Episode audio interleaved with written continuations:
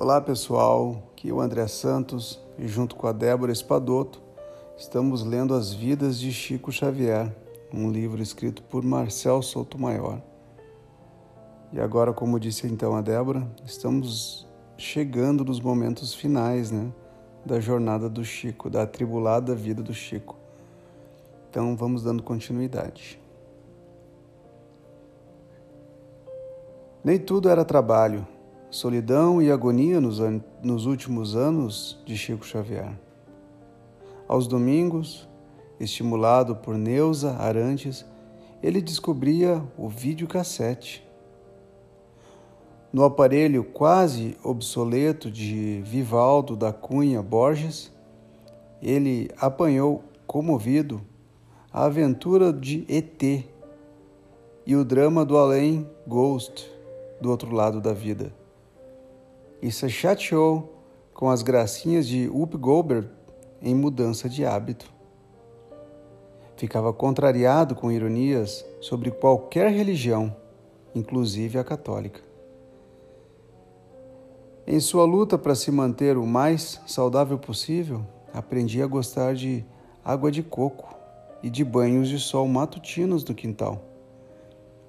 Precisava se cuidar para suportar a rotina durante a semana Todas as noites, de segunda a sexta-feira, das 20 horas até a uma da manhã, ele se sentava na mesa da sala, ao lado de Neuza e, de, e dos dois auxiliares, para preparar caixas com cerca de 50 mensagens destinadas a no mínimo 20 eleitos por dia.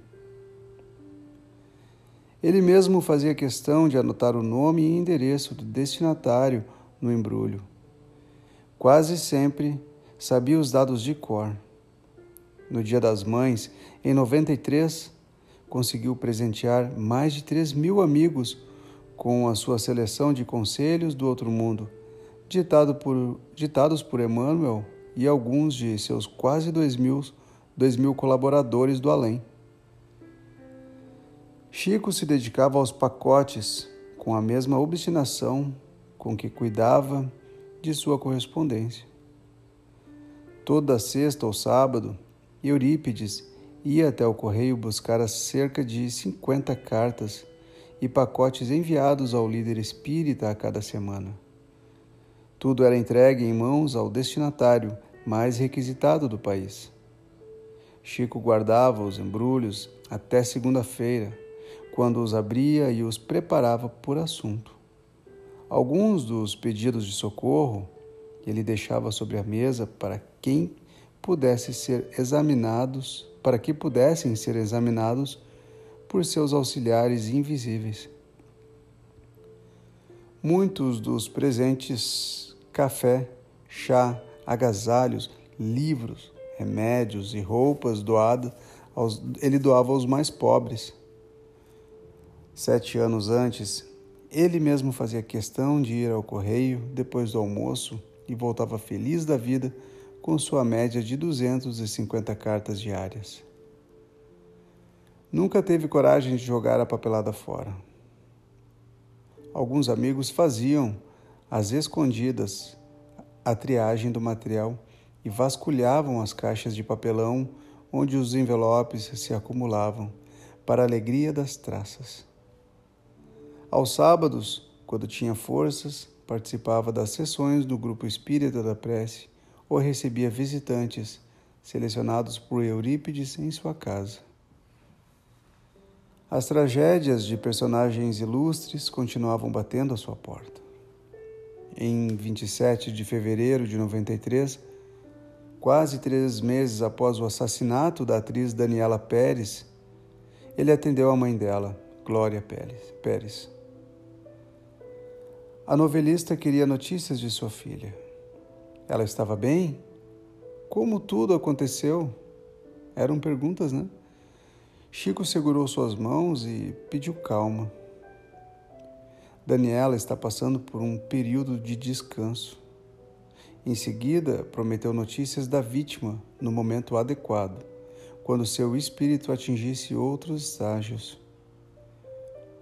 Glória saiu de lá mais tranquila.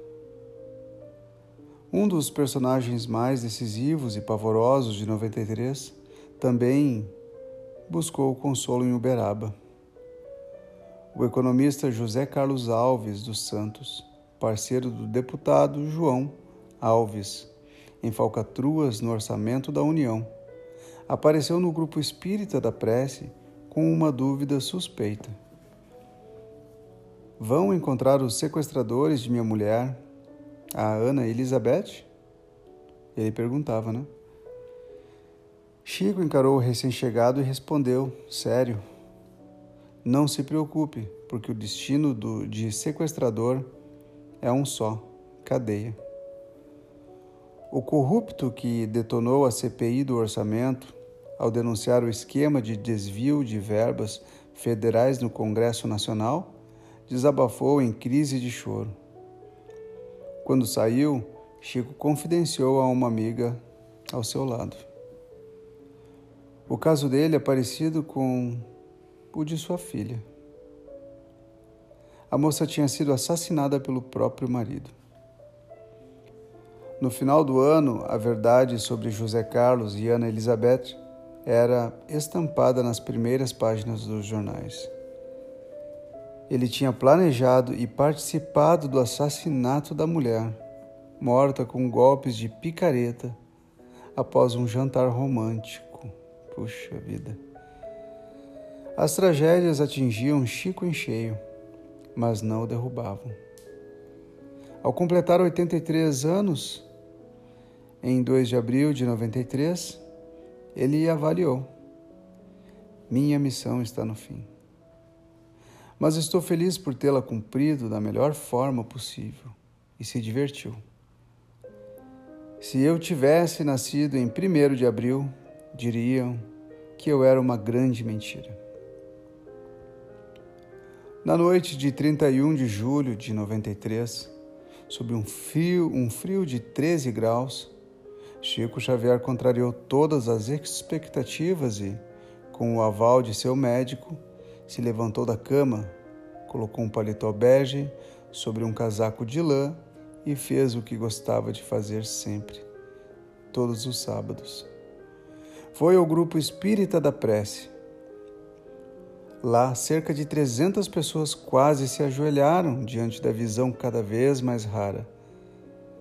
Os fiéis se aboletaram nos muros, nas janelas, nos bancos de madeira. Queriam ver Chico Xavier, tocar nele, ouvir sua voz.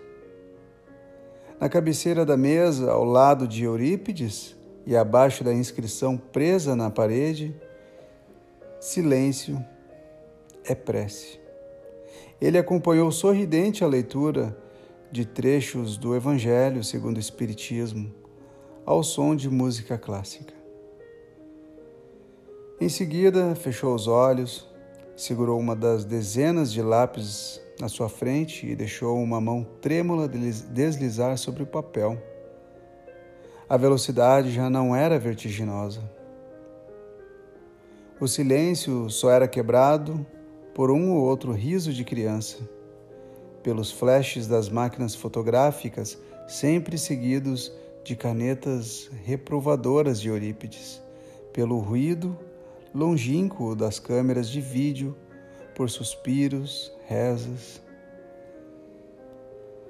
De pé, no meio da multidão, a dois metros da mesa, uma freira, enfiada em um hábito marrom, acompanhava de olhos vidrados cada movimento do espírita mais importante do país.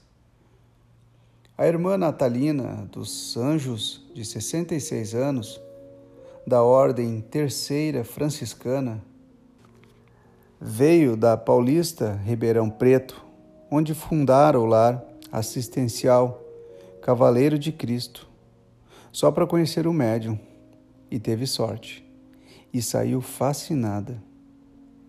Chico Xavier é divino, primeiro e único no mundo. E se ela acreditava em reencarnação? É claro. Então, gente, eu vou ficando por aqui, deixando a continuação da leitura para Débora. Espero que tenham gostado da minha leitura do dia de hoje e até o nosso próximo encontro.